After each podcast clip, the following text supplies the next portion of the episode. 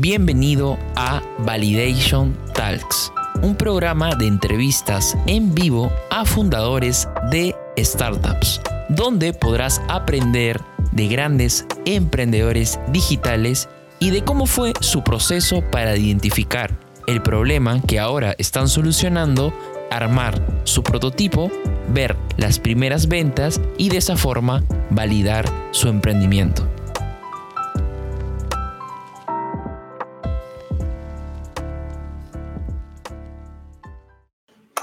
Hola, hola. Hola, hola, ¿qué, tal? Juan, ¿qué tal? ¿Cómo estás, Juan? Muy buenas noches. ¿Cómo te va? ¿Qué tal, David? Bien, bien. Aquí para mí es un placer siempre compartir contenido de valor con toda la comunidad que, que pueda y esté ahí recibiendo contenido, interesado por, por el emprendimiento, las startups. Me apasiona bastante estar aquí. Súper, perfectísimo. Nos, nos, nos, agrada tener emprendedores como tú, Juan. Eh, les voy a dar una, una, breve introducción para las personas que recién nos están acompañando. Eh, este es el episodio 2 de Validation Talks. Validation Talks es un programa de entrevistas que hacemos en vivo, eh, donde entrevistamos a fundadores de startups, fundadores de startups de toda Latinoamérica, y aquí van a poder aprender las lecciones de los emprendedores reales, los emprendedores que están ahora mismo en el campo de batalla, eh, y también vamos a aprender de su proceso para identificar un problema, para armar su prototipo, que eso es súper importante, y que eh, cómo pueden empezar a tener sus primeras ventas y para que con todo esto puedan validar su emprendimiento. Este programa de Validation Talks es preparado por Ubisoft Academy y en este segundo episodio tenemos la presencia del COO de Arcux, Juan Gander. Arcus es una startup que le está rompiendo ahorita mismo en el sector educativo y es el aliado perfecto para los arquitectos. Eh, corrígeme, por favor, Juan, si hasta ahora va todo bien con Arcux. ¿Es correcto la descripción? Sí, eh, sí te podría agregar ahí que eh, hemos ampliado un poco nuestro segmento de mercado. Empezamos enfocándonos directamente en el nicho de la arquitectura, pero actualmente estamos abriéndonos hacia nuevas unidades, como es el de relacionadas, principalmente el diseño de interiores, ingeniería civil, un poco de retail, eh, y sobre todo enfocados en toda la industria de la construcción y la arquitectura como tal, ¿no? Así que estamos creando nuevos productos y servicios para ellos también. Perfectísimo, perfectísimo, Juan. Todo eso es súper interesante y estoy segurísimo que a la gente que está ahorita conectada les, les va a encantar muchísimo la idea. Eh, Juan, antes de, poder, eh, de poder entrar a, la entrevista, poder entrar a los detalles técnicos, quisiéramos saber eh, un poquito acerca de ti. en Validation Talk siempre queremos conocer a las personas, qué hay detrás de ellas. Entonces, nada, quería preguntarte que nos cuentes un poco de ti y cómo comenzó tu pasión por emprender. todo empezó para mí cuando, en el, bueno, en el 2015, te hablo de este mundo de, del emprendimiento y startups porque yo no conocía nada de esto, si bien es cierto tenía negocios como creo que la mayoría, ¿no?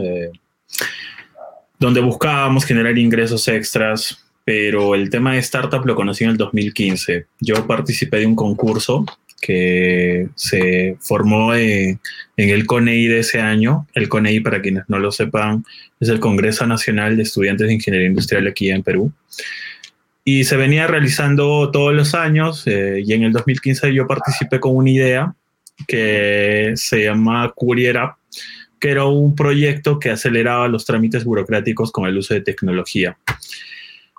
Eh, fuimos, eh, llegamos a la final, llegamos a la final junto con un equipo de la PUC y un equipo de, de, de la UNI, y entre los tres eh, peleamos por el primer puesto, pero nosotros quedamos terceros, o sea, no, no ganamos ese concurso.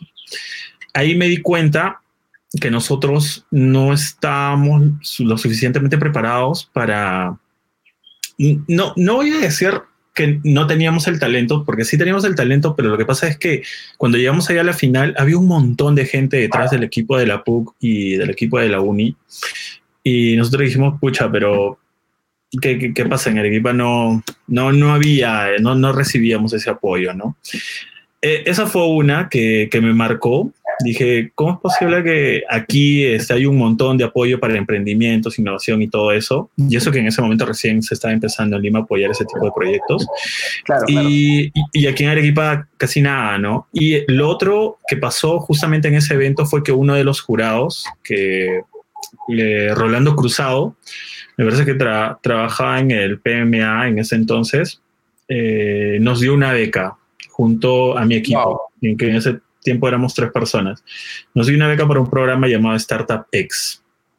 Startup eh, yo no sabía que era un, yo no sabía que era que era este startups, así que nosotros wow, incluso se reunió con nosotros, nos presentó a Flores Chavarría, que ese tiempo estaba recién eh, con la incubadora de la San Marcos.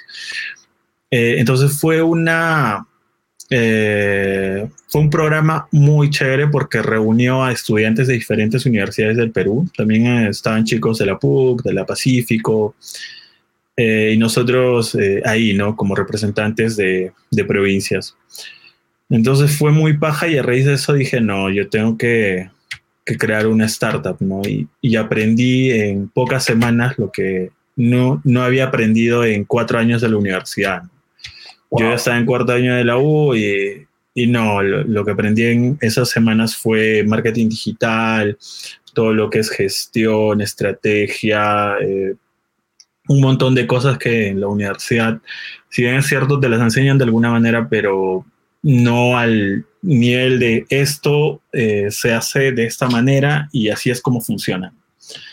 Entonces me enamoré de todo lo que es el emprendimiento tecnológico y empecé a crear proyectos año tras año y participé de Startup Perú, participé tres veces de Startup Perú, pero no gané ninguna. Entonces mi, mi historial de derrotas es bastante extenso. Yo, yo tengo varios concursos en los que he participado junto a diferentes equipos también.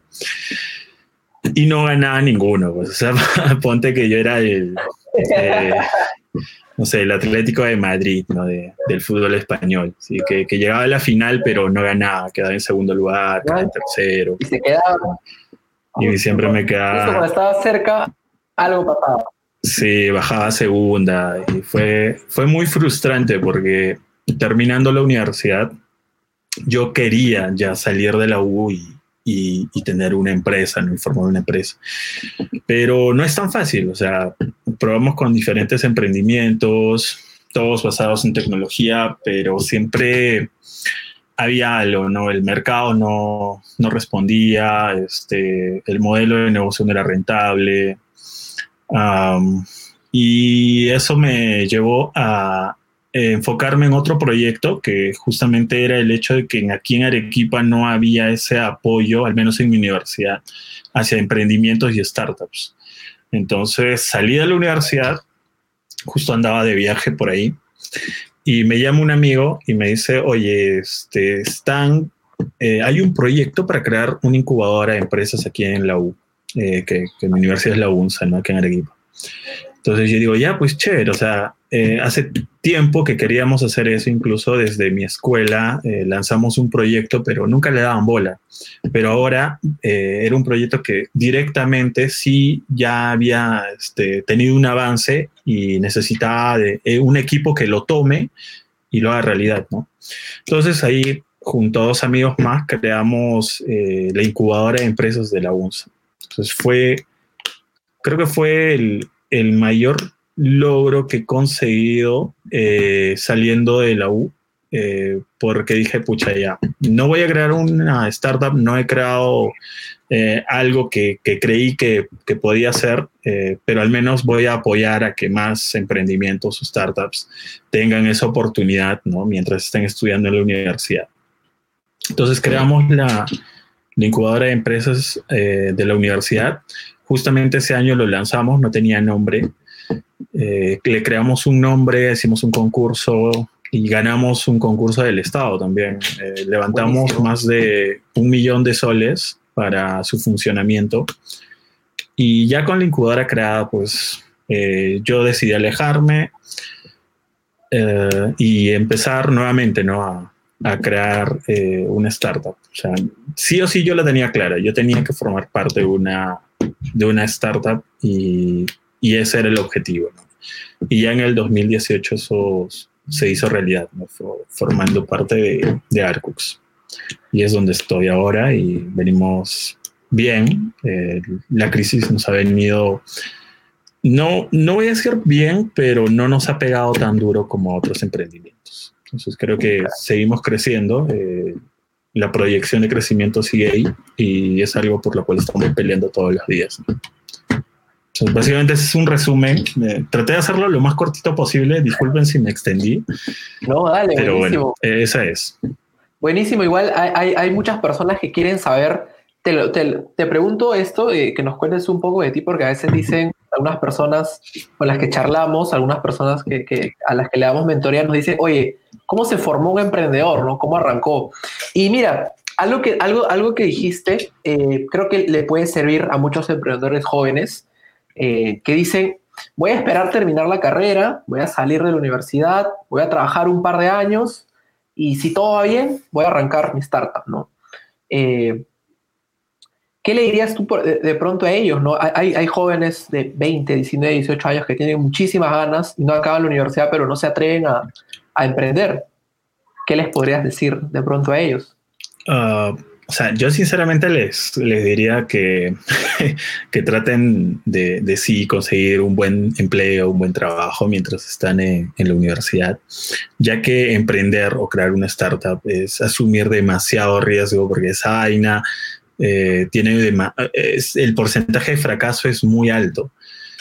Lo, lo, que sí recomendaría es que si de verdad te apasiona algo y quieres crear algo, eh, como fue mi caso, o sea, yo tuve oportunidades de trabajar en empresas, tuve oportunidades de, de, formar parte de negocios, pero decidí crear algo, formar parte de la creación de algo, ¿no?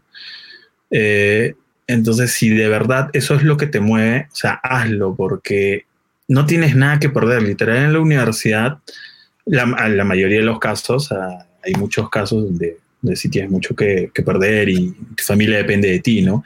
En mi caso, yo, yo literalmente vivía solo, no, no tenía personas que dependieran de mí.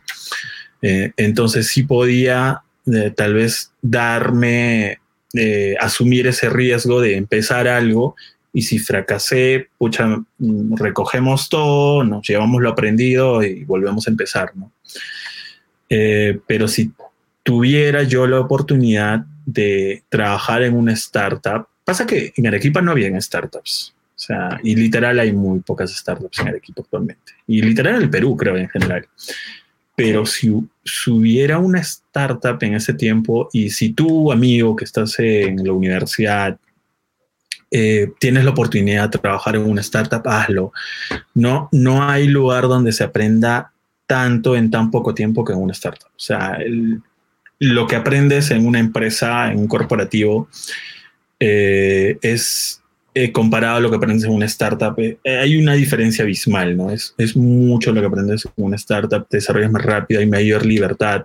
Hay gente que ha salido del mundo corporativo, como mi amigo Luis Delgado, un saludo Luis, que ha escapado de ese mundo y se ha quedado en el mundo del emprendimiento y así muchos otros casos, ¿no? Porque te, te permite eso, aprender mucho, eh, también te educa en si en, en, un futuro tú quieres crear tu propio emprendimiento, tu startup, ya tienes de cierta manera alguna experiencia que va a reducir considerablemente el riesgo. Siempre tengo que resaltar el riesgo. Si, si tú no tienes claro que el riesgo es muy alto eh, y, no, y, y no quieres asumir ese riesgo, lo mejor es que busques un, trabajo estable, que no está mal, o sea, eh, puedas tener como un fondo de cobertura que te permita vivir sin trabajar por un año o seis meses, eh, donde sí te permitas decir, ah, ya, tengo este fondo, no trabajo, pero me voy a enfocar en un proyecto. Y, y, ya pues puedes vivir con esos ahorros, ¿no? Que es lo que mucha gente hace también. Entonces, definitivamente si estás en la U, si puedes trabajar en una startup, hazlo. Y si puedes trabajar en cualquier empresa, hazlo también. O sea, haz algo. O sea, la, universidad, si bien es cierto, te consume mucho tiempo, pero eh, no me pueden decir que no les alcanza el tiempo, el tiempo. para trabajar y estudiarnos. Claro. Sales de la universidad y ahí sí, literal, no tienes tiempo. Pero en la universidad lo que tienes es tiempo y energía. De todas, de todas. Oye, súper de acuerdo contigo, Juan. Muy valioso lo que nos estás diciendo. Espero que, por aquí, este, entre las personas que están, este, están viendo ahorita la transmisión, haya algún estudiante universitario que quiera lanzarse a, emprender.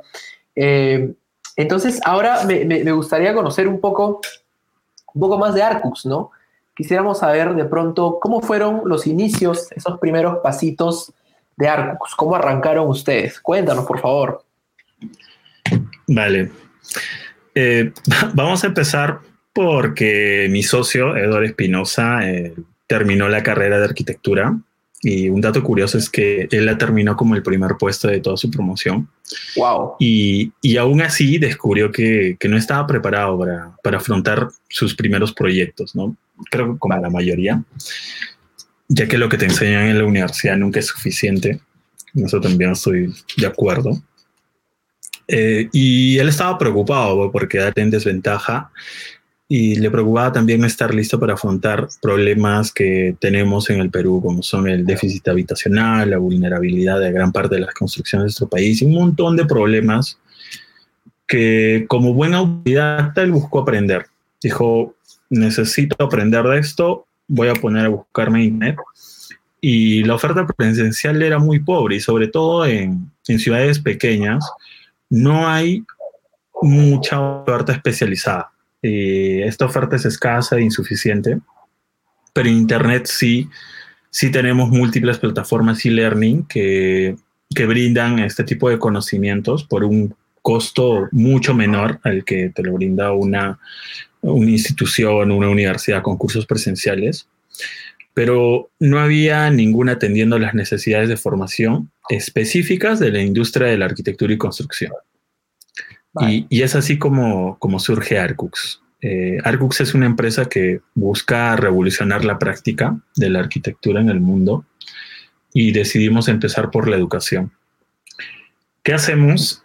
Al día de hoy somos un servicio de educación online especializado en arquitectura y construcción. Concretamente coproducimos y vendemos cursos online para, para arquitectos y estudiantes de todo el mundo. Eh, la empresa nació en mayo del 2018 y ya para diciembre contábamos con más de 30.000 estudiantes.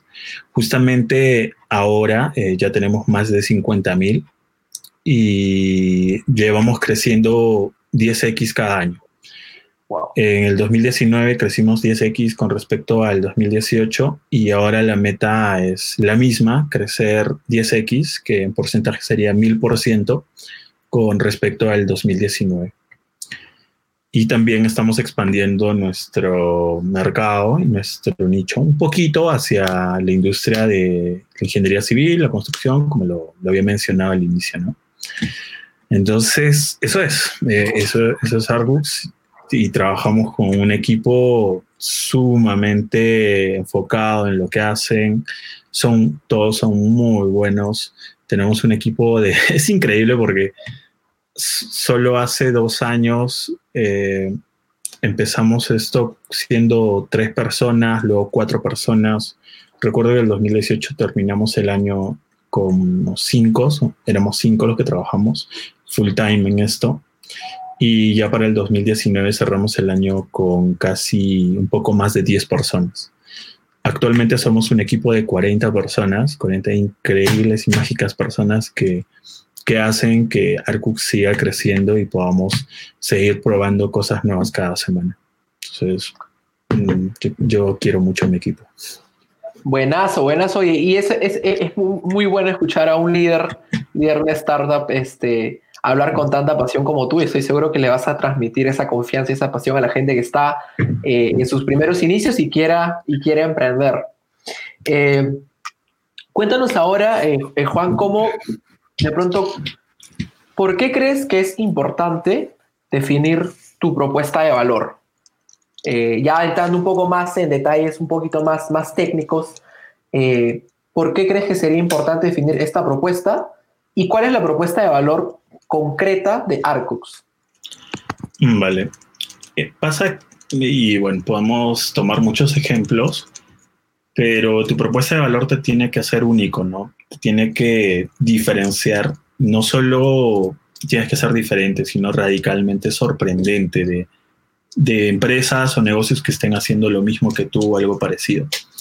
Eh, en nuestro caso pudimos haber empezado siendo una plataforma de educación donde brindemos cursos de todas las especialidades enfocados al mercado en general, pero nuestra propuesta de valor fue brindar el mejor servicio y los, los mejores cursos en lo que respecta a calidad, enfocado en el nicho específico de la arquitectura. Entonces agarramos un nicho muy específico, muy bien segmentado, de estudiantes de arquitectura que están en los últimos años de universidad hasta aquellos que hayan egresado hace pocos años de la universidad y que quieran insertarse en el mundo laboral a través de conocimientos que no han sido impartidos adecuadamente en la universidad y que puedan complementarlos con estos cursos online que nosotros ofrecíamos a un bajo costo. comparados con un curso presencial, nosotros cobrábamos 5 hasta 10 veces menos. Entonces, esa ha sido nuestra propuesta y siempre hemos eh, brindado el mayor valor posible a través de contenido de valor. Nosotros publicamos contenido de valor todos los días a través de nuestro Instagram, Facebook y demás redes sociales. Pueden encontrarnos como Arcux Arquitectura y también estamos como Arcux Diseño Interiores, Arcux Civil y bueno, posteriormente otras escuelas más. Y lo otro que, que, siempre hemos hecho es valorar mucho el tema de la atención. Mm, nos demorábamos la vida respondiendo a los mensajes. Nos tomábamos el, todo el tiempo que sea necesario respondiendo todos los mensajes que nos llegaban a través de nuestros canales de comunicación. Y lo hacíamos con pasión porque disfrutábamos hacerlo, disfrutábamos hablar con, con la comunidad, nos contaban sus cosas, resolvíamos problemas, dudas, consultas. Y, es algo que todos deben hacer. O sea, siempre hablen con sus clientes. Es algo que en los últimos meses hemos dejado de hacer, pero lo vamos a retomar. O sea, te, me refiero a yo como, como fundador y a Edward también como fundador que siempre los fundadores tienen que estar conversando con sus clientes, hablando directamente con ellos y preguntándole acerca de sus problemas y necesidades, ya que ahí está la clave y la solución de cuáles son los siguientes pasos, ¿no? que, o cuáles son los problemas principales que debe resolver. Entonces, bye. Eh, justo hay una pregunta aquí que quisiera responder. Sí, sí, por eh, favor, adelante. Justamente hay una pregunta de eh, Dieter Terrones Ayala, me, me permite hacerte la, la pregunta y, te paso luego a ti. Eh, dale, dale. Para que puedas hablar. A ver, Dieter nos dice, ¿solo dictan cursos o también ofrecen servicios de diseño de arquitectura e interiores? Cuéntanos, Juan. Eh, inicialmente nosotros nos enfocamos en brindar educación, pero tenemos otras verticales que estamos desarrollando. no sé si lo puedo comentar, pero voy a hacer un poco de spoiler. Dale, dale estamos creando un GitHub, un GitLab, uh, bueno, lo conozcan, eh, para quienes tengan alguna referencia para arquitectos, donde todos, toda la industria, no solo arquitectos, sino también interioristas, ingenieros civiles, maestros de obra, puedan compartir sus proyectos, sus contactos, recursos, etcétera, con la comunidad. Lo otro es que también estamos creando un Behance para arquitectos, donde igual todos los estudiantes eh, nuestros puedan compartir sus trabajos, sus proyectos, sus contactos, porque pasa algo muy curioso, que eh, cuando tú buscas un arquitecto, eh, generalmente la gente contrata a uno por el boca a boca, por recomendación verbal. Tú dices, oye, gente, necesito un arquitecto, pero no tienes eh, como un marketplace el cual puedas escoger, ¿no? El cual puedas decir, oye, mira, estos, eh, eh, Juanito Pérez ha creado estos proyectos, justamente es lo que yo quiero hacer, ¿no? O hay, hay un especialista profesional que se enfoca en la construcción de restaurantes o en el diseño de restaurantes y dice, ay, yo quiero trabajar con él, o sea, primero ves el trabajo y después lo, lo contactas. Creo que esto es muy común en otras industrias y nosotros también lo queremos llevar a, la nuestra. Eh, también nos estamos enfocando mucho en lo que es el tema de certificaciones. Eh, estamos en conversaciones con instituciones de toda Latinoamérica para darle un mayor valor al certificado que nosotros emitimos que también eh, siempre nos lo preguntan, ¿no? Si emitimos certificados a nombre de alguna universidad. Al inicio fue un problema. porque no emitíamos certificados a nombre de ninguna institución o universidad. siempre nos preguntaban, ¿y el certificado sale a nombre de qué? sale a nombre de Arcux. Eh, nosotros lo validamos y, internacionalmente y al inicio era como complicado porque no éramos una marca conocida, teníamos muy poco alcance, pero fuimos creciendo muy rápido. Llegó un punto en que nosotros buscábamos profesionales para que se puedan sumar al grupo de mentores y puedan co-crear cursos con nosotros. Y, y, estos profesionales destacados, de estudios destacados, ponían dentro de su CV y en LinkedIn los certificados de Arcux, de haber llevado un curso de Arcux como parte de su CV. y eso fue wow, ¿no? O sea, ya no solo eh, era el tema de que éramos una plataforma enfocada en cursos, sino también éramos un referente de lo que es eh, la industria de la arquitectura y la construcción. Y por eso nos enfocamos mucho en el tema de contenido y tratamos, incluso si ustedes se ponen a revisar nuestras redes sociales, nosotros no compartimos contenido de venta porque lo que no queremos es eh, vender o crear una relación comercial con la comunidad.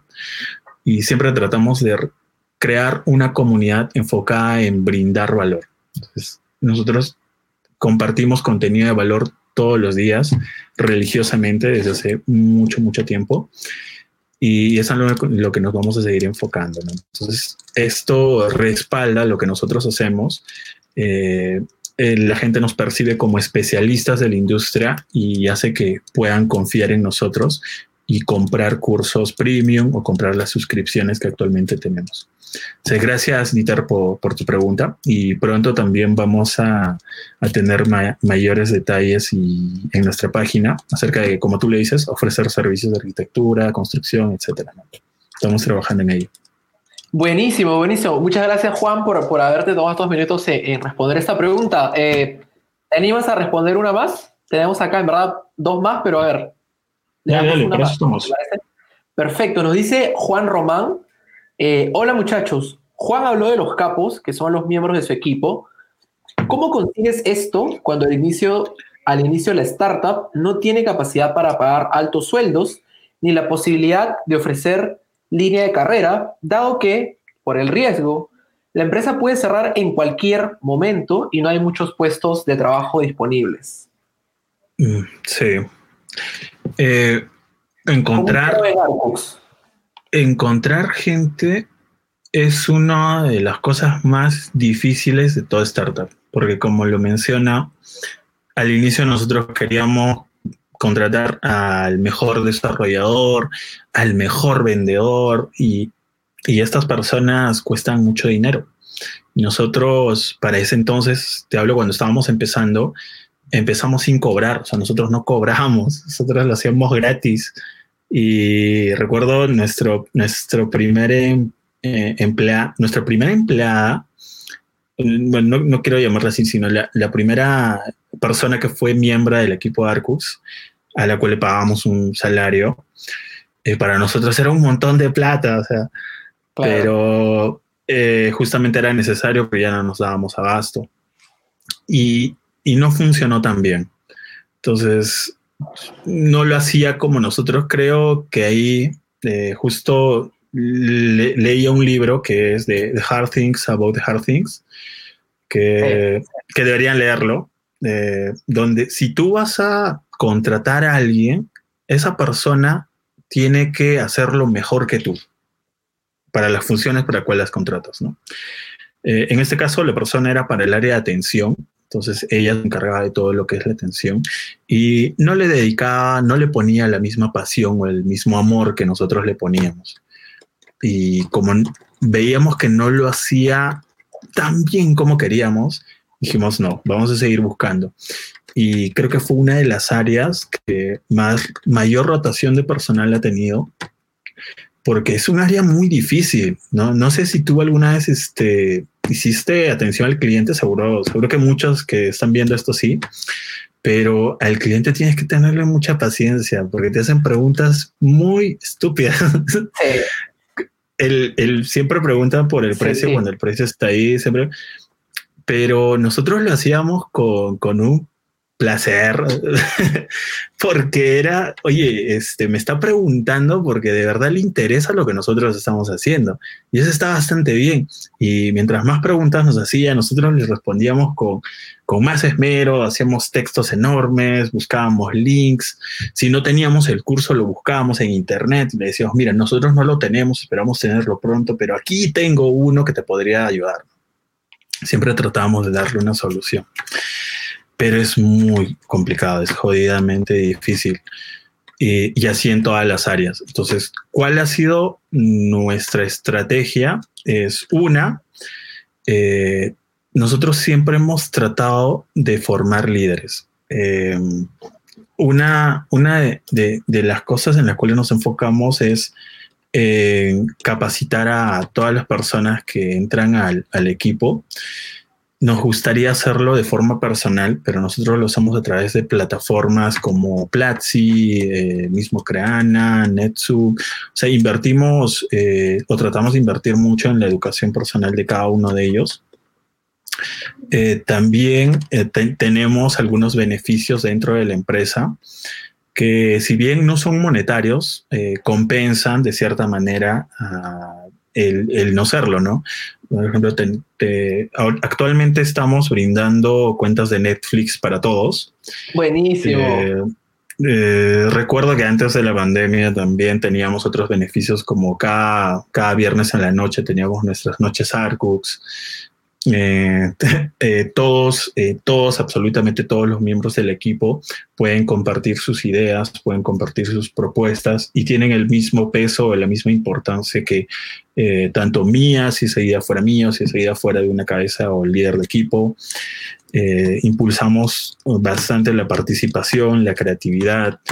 si hay algo que quieras probar o experimentar, tienes carta libre para hacerlo. Eh, también si quieres, eh, el, tiempo es totalmente flexible y ahora nos hemos adaptado muy bien al trabajo en remoto, eh, pero igual seguimos aprendiendo y, creo que es, es algo que, que, deben compartir, ¿no? El tema en que le permitas a la persona que trabaje contigo, si bien no le vas a ofrecer un sueldo muy alto, sí la libertad de poder aprender sin límites, poder desarrollar su creatividad sin límites, porque eso, eso es muy importante, y también darle eh, la importancia de vida, ¿no?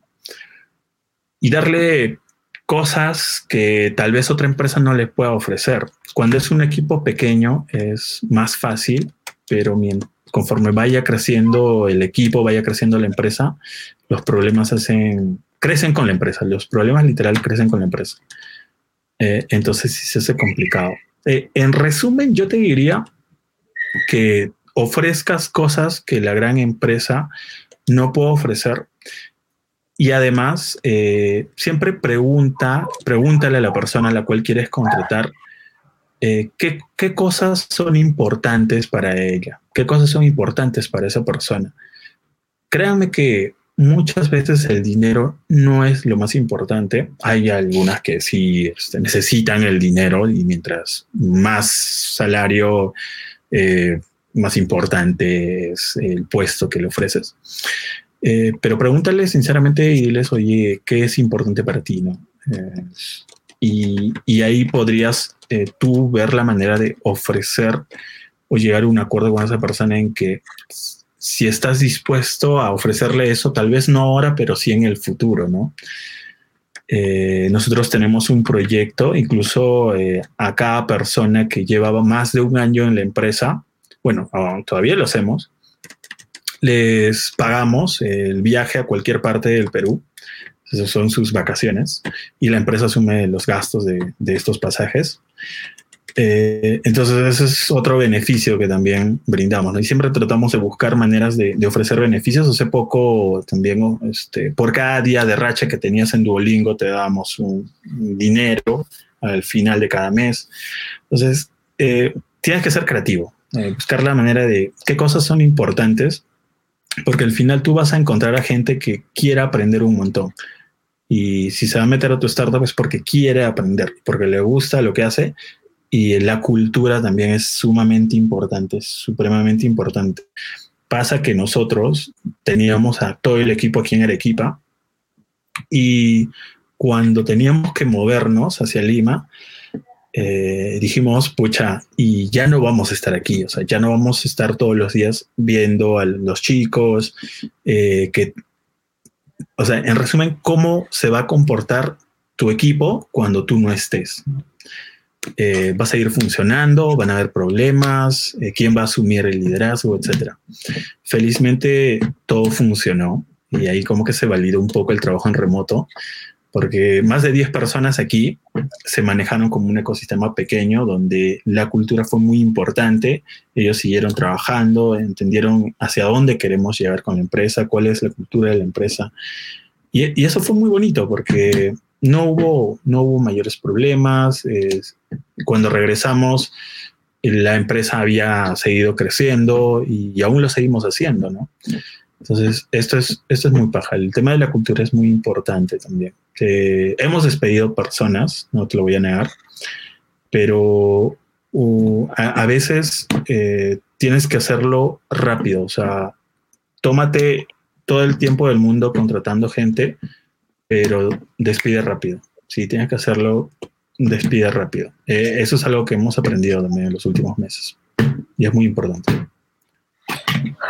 Hire, fast. Eh, ¿Cómo es? Hay, hay, un dicho, hay, un, hay una frase que utilizan bastante las startups norteamericanas para, para esto.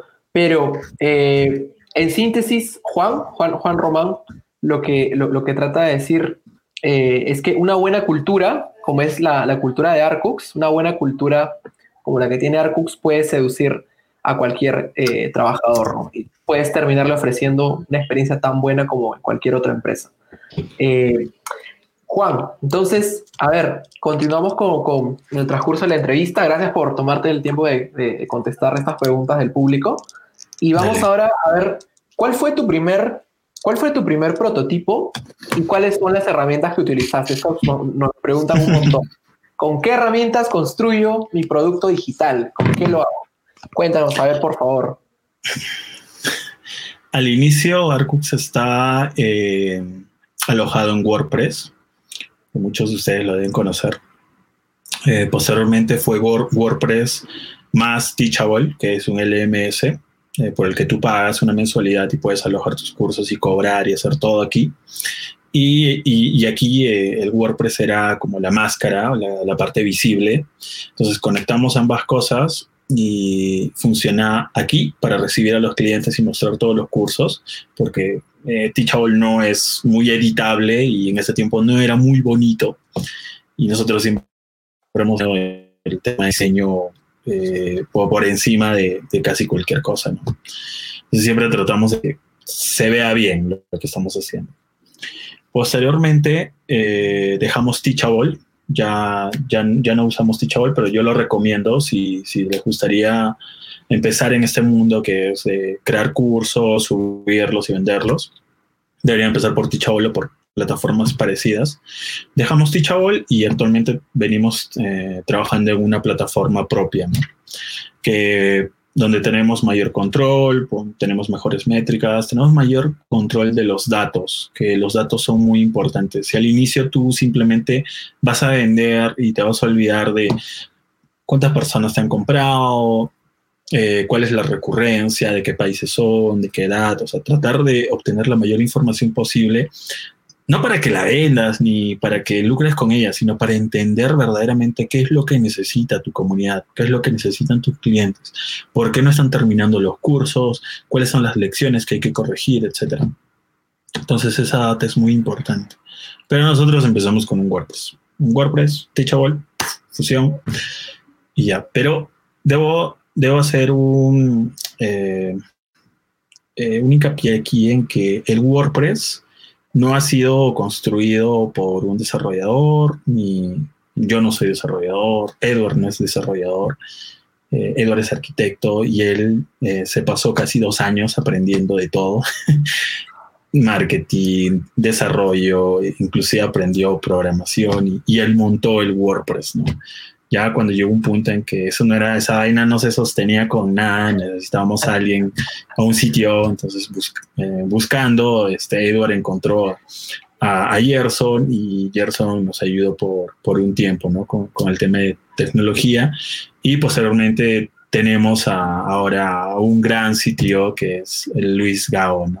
Luis Gao Casas lo, lo encontramos afortunadamente, eh, y, esto también es eh, en respuesta a Juan Román, a Luis Gao, nosotros lo, veníamos siguiendo desde hace mucho tiempo.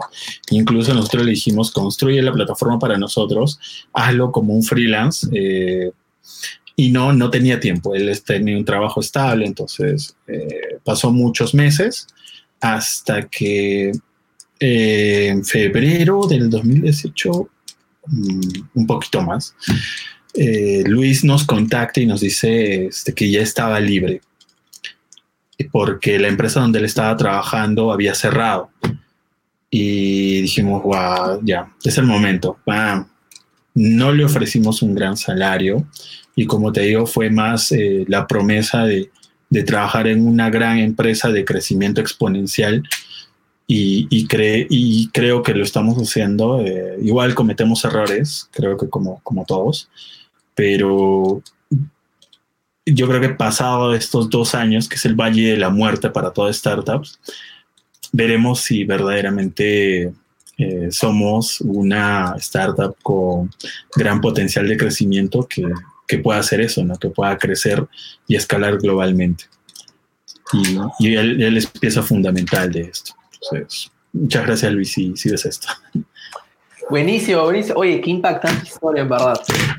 Cada emprendedor tiene una historia muy alucinante detrás y te agradecemos nuevamente por, por compartirla, Juan.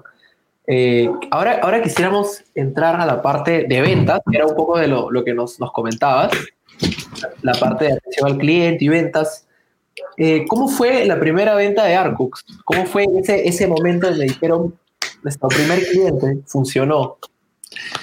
La, primera venta de Arcux vino, eh, no vino de Perú, no vino de Arequipa, no, vino de Latinoamérica.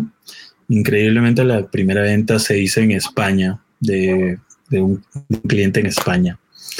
Y, ahí Edward entendió que no, no era solo Arcux para Perú, no era solo para Latinoamérica, sino aquí había un proyecto que podía escalar globalmente y que si alguien en España compró un producto que recién había salido al mercado, que no tenía uh, una validación como tal, eh, no teníamos un equipo detrás. y, apostó y compró y pagó por, por este curso. Entonces, esto de alguna, de alguna manera se validó y ya pues, le, metimos todo el esfuerzo del mundo y felizmente funcionó. Entonces, el, primer cliente vino por un curso de Photoshop para arquitectos, que también debo recalcar que encuentren aquel producto que tenga demanda, pero que tenga muy poca oferta en el mercado y este era uno de esos. O sea, hay muchos cursos de AutoCAD, de, Revit seguramente, pero cursos de Photoshop para arquitectos son muy difíciles de encontrar, incluso en YouTube. Entonces, eh, encuentren eso que, que, sea escaso en el mercado, pero que tenga una demanda potencial. Y después de ese curso empezamos a crear otros más y obtuvimos eh, las primeras ventas principalmente de Perú. Perú fue uno de los mercados más grandes hasta el 2018. Ya para el 2019 México estaba ahí y actualmente México es el mercado más grande, eh, seguido de Perú y con Colombia y otros países de la TAM. Pero sí, eh, esa primera venta fue clave porque puedes tener el mejor producto del mercado, puedes demorar, puedes tomarte años creando el producto perfecto, pero si no lo lanzas, si lo lanzas al mercado y la gente no paga por, por eso que, te ha tomado tanto tiempo hacer, tal vez la cagaste, bueno, y, y no, no debiste este, lanzar el producto perfecto, que es lo que la mayoría solemos hacer, eh, y, lanzar, o sea, un, prototipo, un MVP, o sea, lanza lo que, lo que puedas, por eso se le llama MVP. no, no, no necesita ser perfecto para que la gente pague por él. Pero ya si, si no pagan por tu producto, por tu servicio o, o simplemente quieren otra cosa y no les estás dando esa cosa, no te encierres, ¿no? O sea, nosotros ah, inicialmente nunca nos cerramos a la posibilidad de brindar cursos a carreras como ingenierías, derecho, etcétera, pero no era el momento, o sea, porque perdíamos foco. Eh, entonces nos centramos primero en este mercado, creamos comunidad en este mercado y posteriormente sí podremos, ya con todo el conocimiento, crear MVPs y probar otros mercados y ver qué tal nos va. Pero igual, la lanzaremos lo primero que podamos desarrollar, si invirtiendo la menor cantidad de recursos posibles, probaremos el mercado. Si funciona, genial, eh, le meteremos más recursos, pero si no funciona, no pasa nada. O sea, es cuestión de adaptarse ¿no? y ver qué, qué necesita el mercado. no vas a obligar al mercado a comprar o a pagar por algo que tú crees que es el mejor producto, pero que el mercado te está diciendo, no, o sea, man, yo, yo no quiero eso, ¿no? Y muchas veces pasa eso, ¿no? Que nos, nos somos tercos con una idea o proyecto y decimos, no, es que esta vaina es la mejor, no sé por qué no la compran, tal vez si hacemos esto y, si, y se la quieres vender a la fuerza y le bajas el precio a tu producto y, y no, muchas veces eso no es el camino. Buenísimo, buenísimo, Juan. Ahora, yendo a la parte de reflexión, ya eh, entrando a la fase de toda la experiencia que ya tienes con Arcus estos años, de pronto, ¿qué problemas evitarías sabiendo lo que sabes ahora?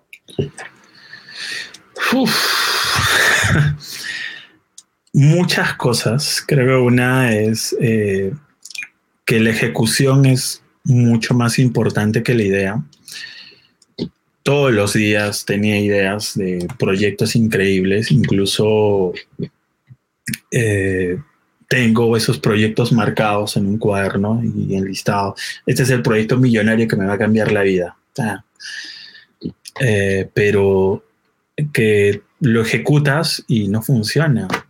Incluso nosotros teníamos un proyecto que se llama Streambox, que era una suerte de Twitch. Eh, y, ahí también quiero hacer hincapié que muchas veces los proyectos, las empresas y los negocios no fracasan. Eh, y es algo que escuché hace poco en una entrevista de UGOLab. Los, los proyectos y las startups se abandonan. Eh, y pasa eso, las empresas no fracasan, las empresas se abandonan, ya sea por pasión, mm, porque tal vez no ganas lo suficiente con, con esa empresa o con ese proyecto. Y, eso nos pasó a nosotros como equipo. Llegamos a trabajar muchos meses en un proyecto que si lo hubiésemos, si lo hubiésemos seguido metiendo esfuerzo, tal vez ahora hubiese sido un boom, ¿no? Pero lo abandonamos y, y lo abandonamos por una mala ejecución. Entonces la idea era buenísima, pero la ejecución no fue buena creo que el, tema de la ejecución es supremamente importante. El tema de la idea y de no compartirla es un error.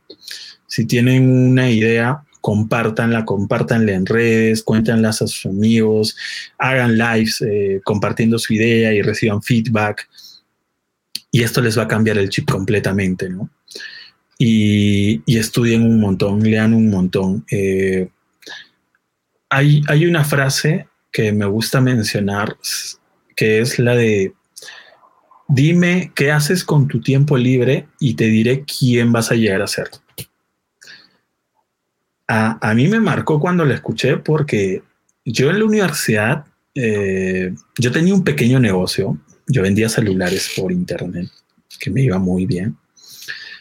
Eh, estaba en el e-commerce desde, desde mucho, desde que salió Mercado Libre pero yo tenía mucho tiempo libre.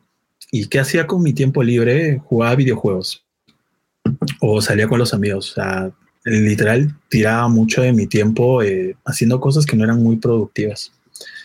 Hasta que llegó pues este, el cuarto año de mi universidad y ahí sí me puse a leer como bestia, me puse a aprender de todo lo que había en internet.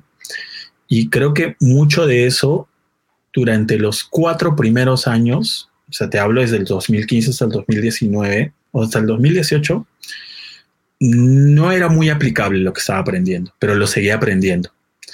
Y ahora eh, siento que vale oro, o sea, porque si yo no me hubiese puesto a estudiar desde el 2015, a, aprender sobre modelos de negocio, etcétera, creo que me hubiese me hubiese faltado mucho de lo que ahora la empresa necesita, ¿no? Porque tú tienes que crecer al ritmo en el que crece la startup. Si la startup crece 10x, tú también tuviste que haber crecido 10x, porque si no, tu experiencia no te va a alcanzar. Claro. Eh, y, creo que es algo, o sea, aprovechan, aprovechan su tiempo libre. O sea, no les digo que no salgan con amigos. A mí me gustan las fiestas, a mí me gustan los videojuegos pero dedícanle el menor tiempo posible a estas cosas y dedícanle el mayor tiempo posible a cosas que estoy seguro que en el futuro eh, van a valer la pena. ¿no? Ibas a decir, madre, felizmente me leí ese libro en la cuarentena. Felizmente llevé ese curso en Arcux durante la cuarentena. Felizmente compré la suscripción. Y, tal vez eso no sea un... Eh, no, eh, ese, esa cosa, ese beneficio, eso que vas a ganar no sé en el corto plazo, pero en el mediano largo plazo va a valer completamente la pena. Buenísimo. Buenísimo, Juan. Entonces, la reflexión está hecha. Chicos, chicas, aprovechen muy bien su tiempo libre, inviértanlo, lean un libro que les va a ayudar un montón. Y aprovecho, Juan, para, para decirle a las personas que recién se conectan, si quieren adquirir una suscripción en Arcux, ¿cómo los pueden encontrar, Juan? Eh, actualmente nos pueden encontrar como arcux.net en Google, en el buscador. También pueden encontrarnos en redes sociales como Arcux Arquitectura o pongan Arcux y ahí van a estar nuestras redes sociales. En cualquier plataforma, estamos en todas las plataformas. También tenemos podcast, eh, por si les interesa. Vamos a crear un montón de contenido ahí también. Y cualquier consulta que tengan, escríbanos con la mayor confianza y nosotros vamos a estar ahí para poderlos ayudar. Buenísimo, buenísimo, Juan. Cuéntanos, ahora, ¿qué tendencias ves tú? Tú que tienes una, visión un poco más amplia de este lado del emprendimiento, ¿qué tendencias ves tú en tu industria actualmente? Eh, algo muy grande está pasando y es el tema de la personalización de la educación. Así como el entretenimiento se está personalizando, ¿a qué me refiero con esto? De que antes tú podías entrar a, no sé, a WinUp y escuchar música, pero WinUp no te recomendaba canciones que después de haber escuchado esta, allá, te recomiendo esta porque sé que te va a gustar. Y es lo que pasa ahora con plataformas como Netflix, Spotify y las demás, ¿no? Que se personalizan y se ajustan a lo que a ti te gusta. Eh, incluso Netflix viene creando series, películas conforme a lo que la gente que paga la suscripción consume. Entonces la educación va a ser eso. Eh, justo estoy leyendo un libro que habla de eso, de, la personalización de la educación, de que tú puedes tener como objetivo, ponte que tengas como objetivo hacer un vaso, ¿ya? Pero hay un procedimiento de cosas que tú tienes que saber para llegar a fabricar un vaso. Pasa que este procedimiento está encajonado y es uno para todos, ¿no? Pero no todos aprendemos de la misma manera. Uno puede aprender de una manera, otro puede aprender de otra forma, a uno tal vez le guste ver, otro tal vez sea más eh, de, probar cosas, de experimentar. Eh, entonces, nosotros eh, lo que queremos hacer de cara al futuro, a los próximos años, es personalizar esa educación. Si tú quieres trabajar como diseñador de interiores, no solo ponerte un camino, eh, un tiempo establecido de que dos meses de curso de tal cosa y en esos dos meses tú vas a salir, tal vez te tome un año, o sea, no, no es el tiempo, es el proceso y que a ti te guste y disfrutes hacerlo, ¿no? Eh, y, es, eh, esto está pasando en todas las industrias. O sea, literal, en el e-commerce pasa que cada vez eh, los algoritmos personalizan más tus gustos, saben qué necesitas. Pasa también en temas de, por ejemplo, ahora el tema de las construcciones se están enfocando mucho en personalizar los espacios y que ahora es más importante, ¿no? Tener un espacio agradable de acuerdo al perfil de la gente que vive en ese lugar. Entonces el tema de la personalización yo creo que es algo que nos va a pegar directo en la cara. Y ahorita hay mucha oferta de cursos online que no están haciendo eso, que están creando un producto y se los están vendiendo a todos. Si lo quieres, chévere. Si no, es lo que hay. Y, y también va a haber esto de la profesionalización de la industria. O sea, ahorita gente que, o empresas o negocios que vendían cursos, ofrecían cursos presenciales, están migrando por obligación o están siendo obligados a ofrecer cursos online, que no son cursos online, o sea, son cursos que eh, los están haciendo por Zoom o por Meet y eso no es un curso online. Eh, entonces, el mercado se va a ir ajustando uh, y van a quedar aquellos que se adapten y sean profesionales. ¿no? Pues, esto, esto ha pasado siempre. Eh, y, es, es otra cosa que, que, seguramente va a pasar. Entonces yo me voy por, por esto de la personalización y es algo que, que queremos y queremos implementar lo más rápido posible en Arcos. ¿no? Buenísimo, perfecto Juan. Y, y, aprovechando esta parte que mencionabas sobre los, los, libros, ¿cuál, ¿cuál, es el libro que estás leyendo actualmente? Un libro que te esté marcando. No diría que me esté marcando, eh, lo estoy leyendo por hobby. Uh, yo trato de leer al menos un libro por mes. Eh, durante los últimos tres meses no he leído mucho, pero mm, yo les recomiendo que si pueden, cómprense un Kindle. Eh, yo, yo, tengo un Kindle, bueno, actualmente no está aquí, pero eh, que te lo puedes llevar a cualquier parte, ¿no? Y puedes leer un montón de libros sin que estos ocupen espacio en tu mochila o en tu habitación. Yo ahorita estoy leyendo uno que justo lo tengo acá, que se llama El Shock del Futuro, que es un libro antiguito. A mí me sorprendió cuando leí que el año en el cual se escribió fue 1977. Y dije, what the fuck. Y luego fue actualizado eh, en el 2003 pero a pesar de ser un libro antiguo, habla de cosas muy importantes, como es el cambio, el cómo antes la gente era muy sedentaria y estaba en un solo lugar y ahora la gente se mueve y para la persona promedio estar en un lugar y vivir eh, en su ciudad era ya, pues, ¿no? Eh, pasar todo el transcurso de su vida en esa ciudad. Ahora eh, una persona ha ampliado su, su, su radio de vida, sus kilómetros de vida, conocen más ciudades, es más fácil salir de viaje y cada vez somos más esto, eh, nos movemos, nos movemos y estamos en constante movimiento. Y esto pasa también con la educación. O sea, la, educación no ha cambiado, es increíble.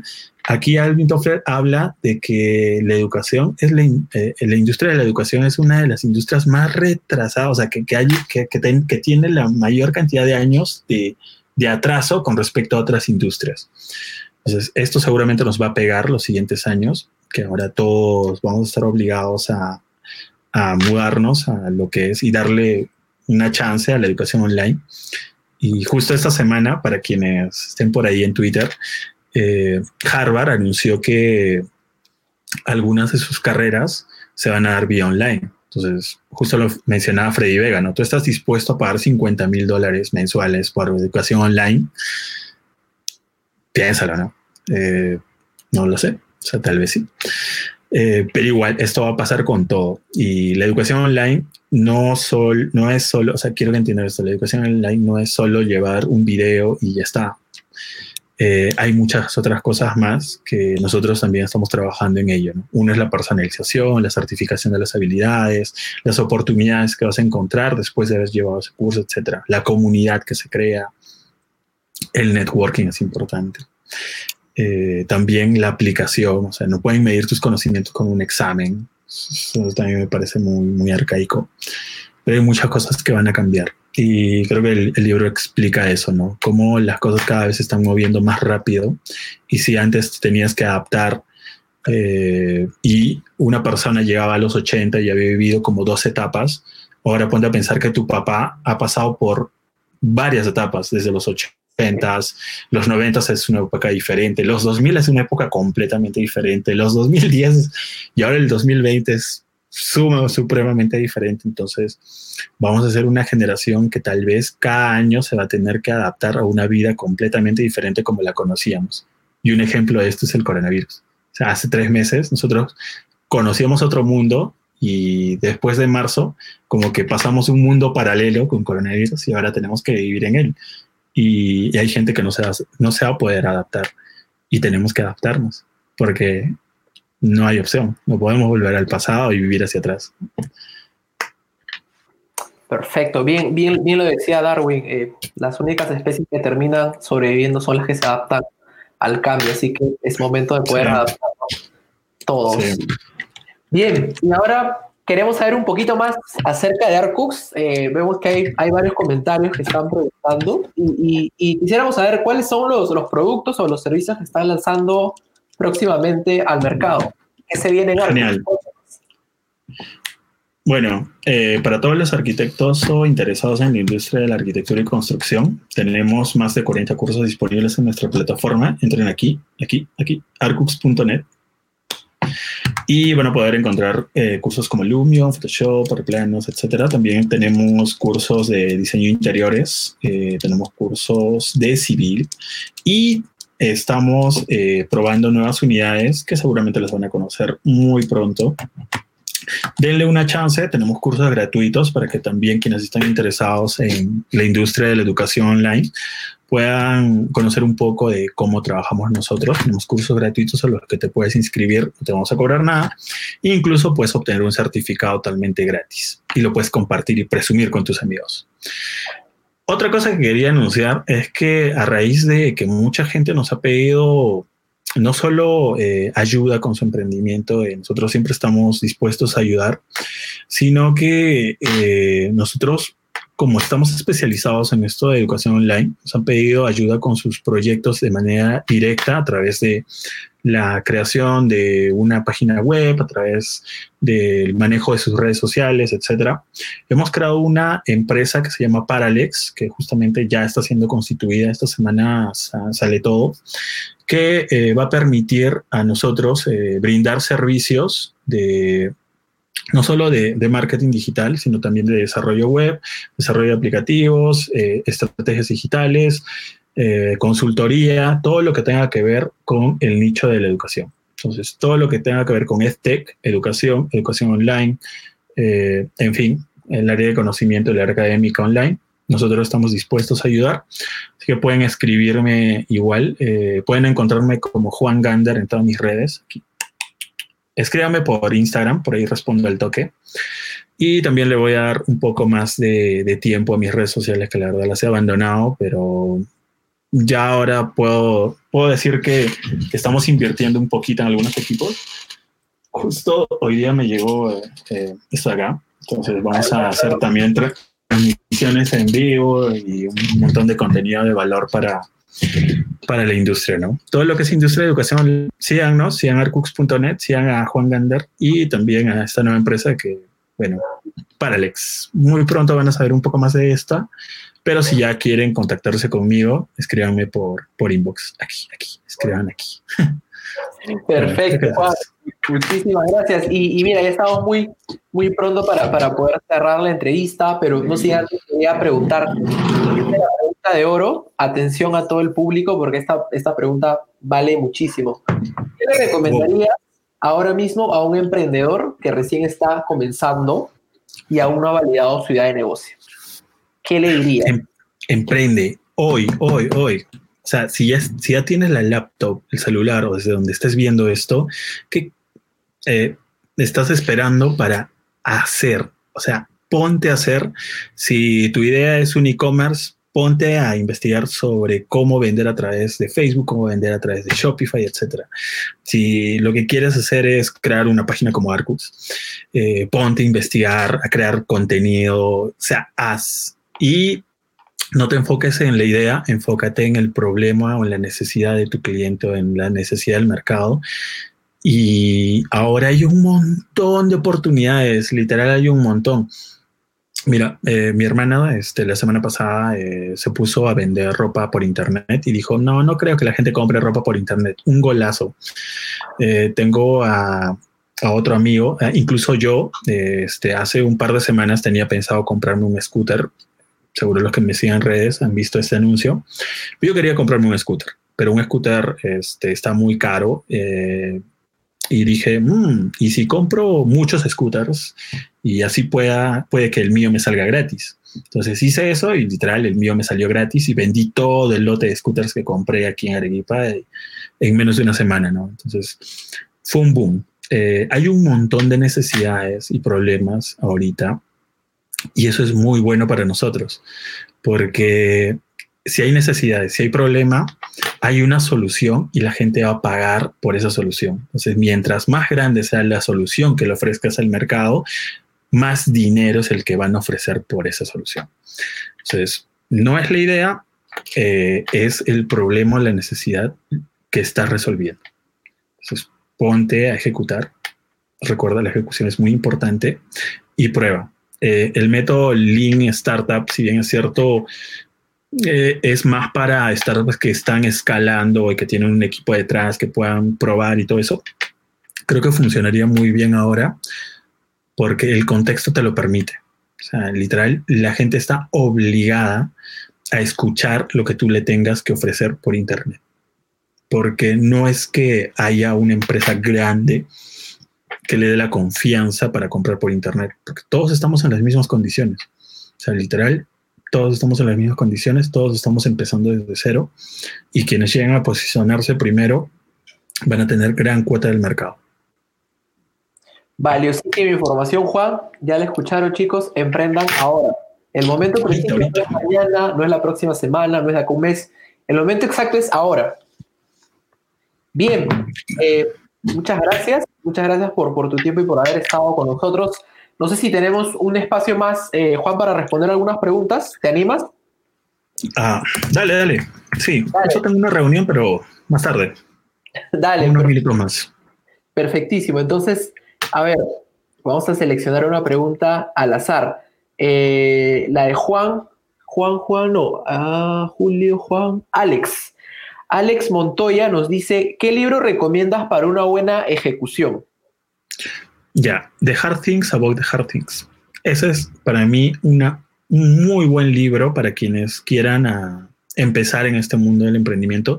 Más que de ejecución, creo que es un tema que te enseña eh, qué es lo que deberías saber para poder ah, eh, hacer el mejor SEO que tu startup necesita para contratar a las mejores personas que tu startup necesita y también para saber eh, qué implica vender o eh, hacer exit en una startup. Entonces, como que te explica todo el proceso. el, creador de este libro es este, un pata que le vendió su, compañía Yellow Packard, HP, y, y, su historia es hermosa, al menos la primera parte a mí me hizo llorar porque cuenta cómo eh, quebró una empresa y después este, con esta segunda empresa, no recuerdo el nombre ahorita, eh, subió muy rápido, creció muy rápido y luego se fue al carajo y luego volvió a subir muy rápido, muy rápido y estaba a punto de vender y luego se cayó otra vez y luego subió muy rápido otra vez y pasó por la crisis del 2000. O sea, es muy bueno, tienen, tienen que leer ese libro. Y creo que lo otro es el tema eh, medir entonces ahí puedes eh, leer el libro de Lean Analytics, no Lean Startup, Lean Analytics, donde vas a eh, entender la importancia de medir lo que estás haciendo y de que deberías medir.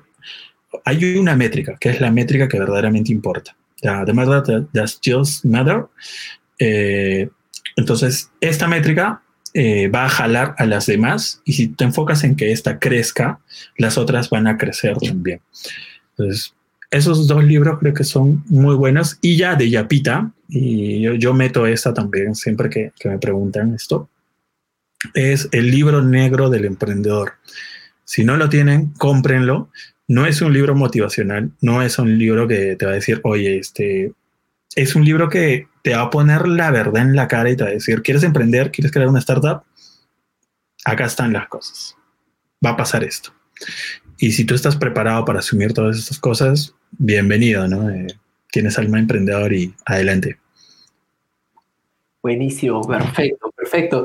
Mira, ahora nos hace una, pregunta eh, aquí en pantalla. ¿Cuáles fueron las medidas que tomaste para saber que tu producto está validado? Tienes que encontrar, eh, ¿cómo le dicen? Uy, se me fue la, mercado. Product Market Fit. Product Market Fit. ¿Qué es Product Market Fit? Nosotros lo seguimos buscando, no es que sintamos que ya hemos encontrado Product Market Fit. Pero ponte que cuando tú desarrollas un proyecto y se lo entregas al mercado y el mercado lo acepta porque bien tiene la necesidad de comprar o pagar por, esa, por ese producto o servicio que estás ofreciendo, y esto se hace recurrente, de una manera recurrente, es que has encontrado product market fit, ¿no? Porque el mercado justo llegaste en el momento en que necesitaba de esa solución y te está pagando por ella. Eh, creo que es eh, lo, más importante. Eh, a ver, ¿cuáles son, fueron las medidas que tomaste para saber que tu producto está validado? Ya, chévere. Por ejemplo, cuando nosotros lanzamos nuestro primer curso, este primer curso fue gratuito. Y este era el curso de Fundamentos de Photoshop para Arquitectos. O sea, chequen, ha estado súper segmentado. Fundamentos de Photoshop, o sea, te enseñamos Photoshop, te enseñamos los fundamentos para arquitectos. Y eh, no le metimos anuncios, no, no, no, no, le, eh, no le metimos este, plata. Eh, fue anunciado en grupos, en redes sociales, en grupos de WhatsApp. Edward lo compartió con sus amigos, sus amigos lo compartieron con sus amigos, en grupos de Facebook, etc. Y se viralizó. Se viralizó. Y la gente se inscribió. Eh, y en menos de un mes habían miles de inscritos y la página se cayó. Y luego se volvió a construir otra página, se volvió a levantar otra página. Dan 15 mil eh, inscritos este, en, pocos, en pocas semanas. Entonces ahí tú te das cuenta que hay una necesidad del mercado por este tipo de producto. Eh, entonces eso ya te da indicios de que haya la gente esté interesada en este producto que yo le estoy ofreciendo, le voy a ofrecer un producto de paga y, y, testear cuánto estarían dispuestos a pagar por él. Entonces ahí fue cuando lanzamos el producto de paga y la gente lo iba comprando. Dijimos, ah, ya, la gente está pagando por ese producto, hay que crear otro producto. Lanzamos otro curso, AutoCAD, eh, donde ya no, el profesor ya no era Edward, sino era un profesor de, Venezuela que vivía en México. Eh, o sea, ten en cuenta que nuestro segundo curso no lo creamos acá, lo creamos en, México, que pata un profesor de, Venezuela que enseña AutoCAD y Revit, y se vendía, y se vendía y se vendía. Ahí ya dijimos. Entonces, no es una necesidad solo de Photoshop para arquitectos, sino también hay una necesidad de toda la industria por más conocimiento, por conocimiento en sí. Eh, muchas personas me dicen, pero Gander, ese curso ya está en el mercado, ya, yo voy a crear otro más, pero no, pues ¿para qué? ¿No? Si ya está, está en YouTube. Eh, no lo hagas, ¿no? Alguien lo va a hacer y seguramente va a tener esa cuota de mercado. Entonces, creo que lo, más importante es encontrar ese product market fit, es encontrar un mercado donde la gente esté dispuesta a pagar por tu producto o servicio. Porque como te digo, yo he pasado por, por otros proyectos donde nosotros creíamos tener el mejor producto se lo dábamos y la gente dice, no, yo no voy a pagar por esa vaina, ¿no? Y no pagaban. Entonces, ahí habría que switch. Entonces, tienes que tener en cuenta que si no pagan por lo que estás haciendo, no tienes un proyecto, no tienes un negocio, tienes un hobby. Muy buenos consejos, Juan. Muchísimas gracias por, por habernos compartido estas pepitas de oro, esta información importantísima para todos los emprendedores que tenemos el día de hoy. Y eh, eso ha sido todo, chicos. Ese ha sido el episodio 2 de Validation Talks. Nos ha acompañado Juan Gander de Arcux y nos vemos eh, en un siguiente episodio. Muchísimas gracias, Juan. Gracias por todo. Un abrazo a todos y si alguno necesita más información, búsquenme como Juan Gander en redes sociales y voy a compartir, prometo compartir información de valor todas las semanas. Me voy a dar el tiempo para hacerlo. Y, y acá sigan a los chicos de Disof Academy, que también están compartiendo información de valor y creo que estas entrevistas ayudan un montón. De todas. Muchísimas gracias. Los mejores éxitos para Arcux. Hasta pronto. Esperemos tener buenas noticias en el futuro temprano. Chao, chao. Muchas gracias a todos los que nos acompañaron el día de hoy. Muy buenas noches. Esto fue Validation Talks. Que tengan buenas noches.